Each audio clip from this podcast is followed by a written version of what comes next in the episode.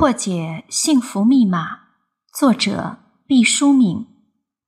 接受丧失的现实，开始建立新的生活秩序。那么，如何处理悲伤呢？最关键的是，我们要区分正常的哀伤和过度的哀伤。既然承认了哀伤的不可避免性，那么在合理的范围内，我们就要接纳哀伤。但是如果哀伤过分了，强烈的影响了生活的质量，我们就要求助他人，还有医疗手段。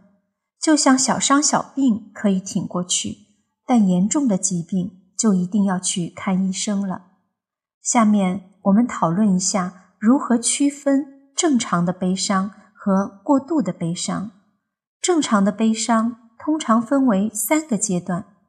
第一阶段，我们的理智和情感都无法相信这件事真的发生了，通常见到的反应是否认，这不是真的，你骗我吧，开玩笑吧，请你再说一遍。这个时候，作为周围的人，要理解当事人的反应。你不要觉得这个人怎么不通情理，怎么能把这么大的事儿说成是开玩笑？这种事儿谁敢骗你啊？其实当事人只是因为无法承受这种突如其来的丧失，希望它不曾发生。第二阶段的哀伤反应是震惊，当事人知道事情是无法否认的了，他会说：“怎么会这样？”怎么能这样？这是不可能的！天哪，怎么能出这样的事儿？第三阶段的反应是麻木迟钝，当事人失去了对事物的理解力，和现实有一种脱节感。你问他话，他没有回答，或是所答非所问。当事人沉浸在自己的孤独世界里，拒绝与人交流。我们常常听到某人在听到噩耗的当时。立刻就昏过去了，这就是麻木状态最严重的表现了。悲伤的人越过了否认和震惊的阶段，直接进入了没有反应的状态，因为刺激太强烈了，身体难以做出响应，无法接受和处理这个信息，干脆就封闭了一切知觉。就是苏醒过来，也是思维迟缓，出现。梦幻般的感觉。面对过度的悲伤，很多人通常采取的方式，第一阶段就是逃避。当事人会说：“你不要和我讲这件事情，我不听，我什么也不想知道。”处在这个阶段的人很容易失去失控的状态，甚至不能照料自己，无法完成最基本的生活责任，要不就歇斯底里的大发作。把自己全然封闭起来，不和所有的人通信息，谁的话也听不进去。我们有时会在失恋的人身上看到这个阶段很漫长，当事人久久地沉浸其中，不修边幅，神情恍惚，精神萎靡，茶不思饭不想，严重的也可能一命呜呼。以上这个阶段。是每个人的情况不同和丧失的严重性不同，可能会持续数小时、数日、数周到数月不等。身体上出现的相应症状有麻木、瘫痪、呼吸急促、心跳加快、肌肉紧张、出汗、口干、失眠、对声音非常敏感等等。比如贾宝玉听到林黛玉的死讯，先是放声痛哭，紧接着就昏厥过去，神游幻境。当一切幻想都在现实面前碰得粉碎，当不得不面对现实的时候，很多人纠缠在一个痛苦的漩涡中。为什么倒霉的偏偏是我？为什么祸事恰恰轮到我们头上？还有的人表现出孤苦无依的退缩，世界渐行渐远，整个世界都似乎与自己为敌，就算没有为敌，也是死寂的忘却。当事人觉得自己没有朋友，得不到帮助，自叹命苦，孤苦无依，恨不能变成一粒灰尘，逃遁现实。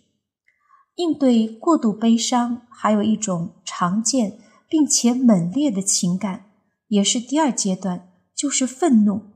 一定要找出这些或是负责任的人，把愤怒指向有关者，比如上级。国家医护人员做出该决定者亲友或是自己，例如失业者认为是上司砸了自己的饭碗，或者是被同事陷害；遭遇天灾的人认为老天不公，有亲人逝世认为是医务人员没有尽到责任，无能误诊，抢救不及时，房屋倒塌，质量事故。矿井安全事故等等，认为是国家制度不严密和领导的渎职。亲人病逝，活着的人会陷入强烈的自我谴责，觉得自己如果能早些发现病情，有更多的防范措施，也许就会避免最终的丧失。他们把怒火烧向自己，恨不能同归于尽。焦虑是过度悲伤时第三阶段出现的负面情绪，哀伤者会不断的追忆以往，希望时间能够倒流，一切都可弥补，进而出现失眠、食欲丧失、心口痛、眩晕、肠胃不适等等生理反应。忧伤与思念更是必不可少的哀伤环节，他们的记忆会不断的闪回。细致的回顾往事的所有细节，哀伤者会一遍又一遍的述说，直到所有的人都厌烦，自己却全然不知，或者是走向另外一个极端，缄口不语，什么话也不说，僵硬孤僻；要不就是注意力分散，固着在这一件事上，思考不清晰，或者欠缺连贯性。难以集中精神，记忆力严重衰退。看了以上的描述，我估计大家一定会想起一个人，就是祥林嫂。在鲁迅的小说《祝福》中，刚开始出现在我们面前的寡妇祥林嫂，二十六七岁的年龄，模样周正，手脚壮大，顺着眼，是一个安分耐劳的青年女子。帮了一阵子工后，口角边渐渐的有了笑影，脸上也白胖了。后来她被抢亲，嫁进深山，丈夫得病死了，孩子又被狼吃了。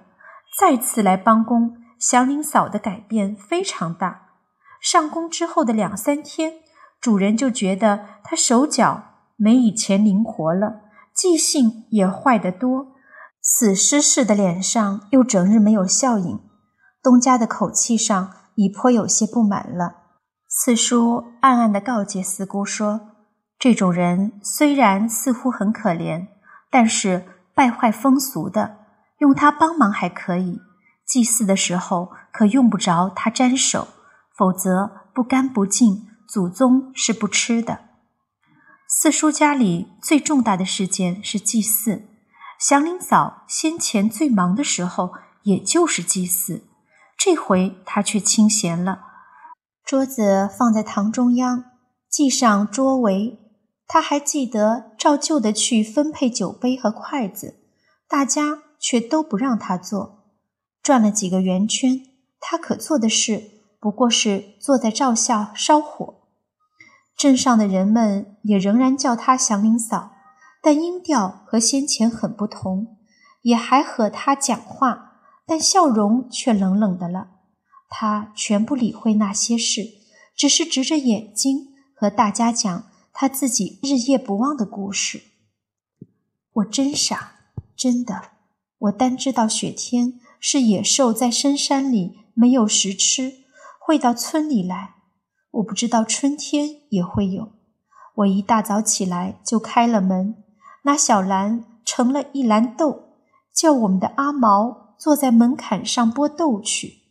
他是很听话的孩子，我的话句句听，他就出去了。我就在屋后劈柴、淘米，米下了锅，打算蒸豆。我叫阿毛，没有应。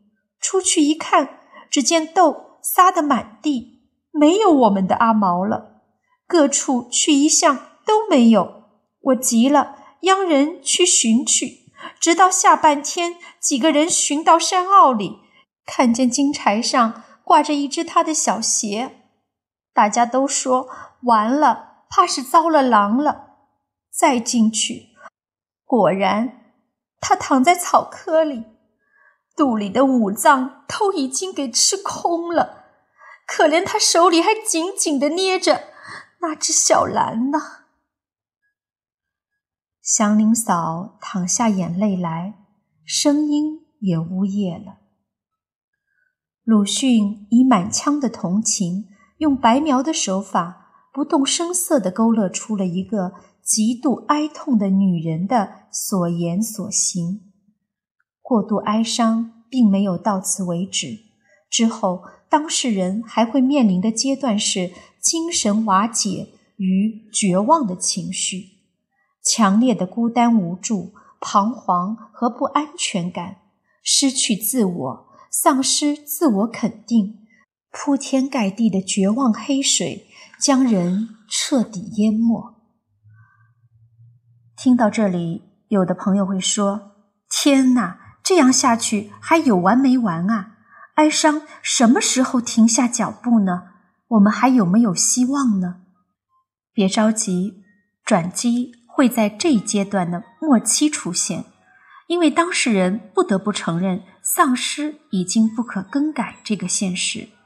要知道，这一阶段的身体反应会比第一阶段更为严重，毫无食欲，强行进食，味同嚼蜡，体重减轻，人失去活力，疲倦，有一种时刻被压迫、被禁锢的感觉，胃肠道不适。